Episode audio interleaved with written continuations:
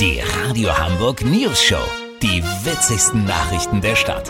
Mit Olli Hansen, Jessica Burmeister und Peter von Rumpold. Guten Tag. Wohnmobile verkaufen sich in Zeiten der Pandemie wie geschnitten Brot. Die Preise für die großen Teile liegen auch gerne mal im sechsstelligen Bereich. Unser Reporter Olli Hansen hat Wohnmobilbesitzer getroffen. Olli, wer kann sich denn so ein Schlachtschiff leisten? Peter, das sind überwiegend Rentnerpaare, die noch zu Zeiten Geld gespart haben, als es zweieinhalb Prozent Zinsen aufs Sparbuch gab und viereinhalb auf die Lebensversicherung. Horst und Ilse Mäusling gehören zur sogenannten gestopften Generation. Die ist schwer reich, topfit, technisch versiert und will durch die Welt kutschieren. Den Sommer vielleicht jeden Tag leicht angesoffen in Südspanien verbringen. Weißt, wie ich mein? Ja, da ist ja nichts gegen einzuwenden.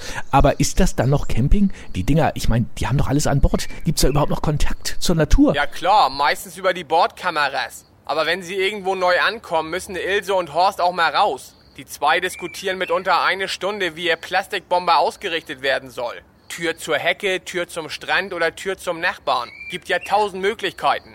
Dann muss das Mobil mit Auffahrkeilen und Wasserwaage natürlich hundertprozentig gerade ausgerichtet werden. Aber das Wichtigste ist Sauberkeit. Wer ein Grashalm mit ins Wohnmobil trägt, muss ein neues kaufen. Dann kommt der gemütliche Teil. Fußboden, Standheizung aufstellen und gucken, wie die sechsköpfige Familie draußen im Platzregen ihr Lidl-Zelt aufbaut. Das ist Entspannung pur. Lass so machen, Peter, wenn Ilse und Horst den Beamer aufgebaut haben, um sich die Natur-Doku Wildes Deutschland auf Arte reinzuballern, melde ich mich noch morgen. Habt ihr das exklusiv, okay? Vielen Dank, Olli Hansen. Kurznachrichten mit Jessica Burmeister. Gute Nachricht, Alkoholkonsum während Corona durch weniger Breitensport gesunken. Neues Image, Verkehrsminister Andreas Scheuer will Deutschland zum Fahrradland machen. Sobald er Zeit hat, will er sich auch mal so ein Drahtesel zeigen lassen.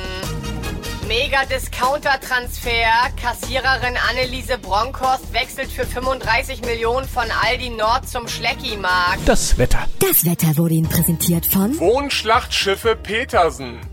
Jetzt den neuen Prozania 7000 Probefahren. Das war's von uns. Wir hören uns morgen wieder. Bleiben Sie doof. Wir sind es schon.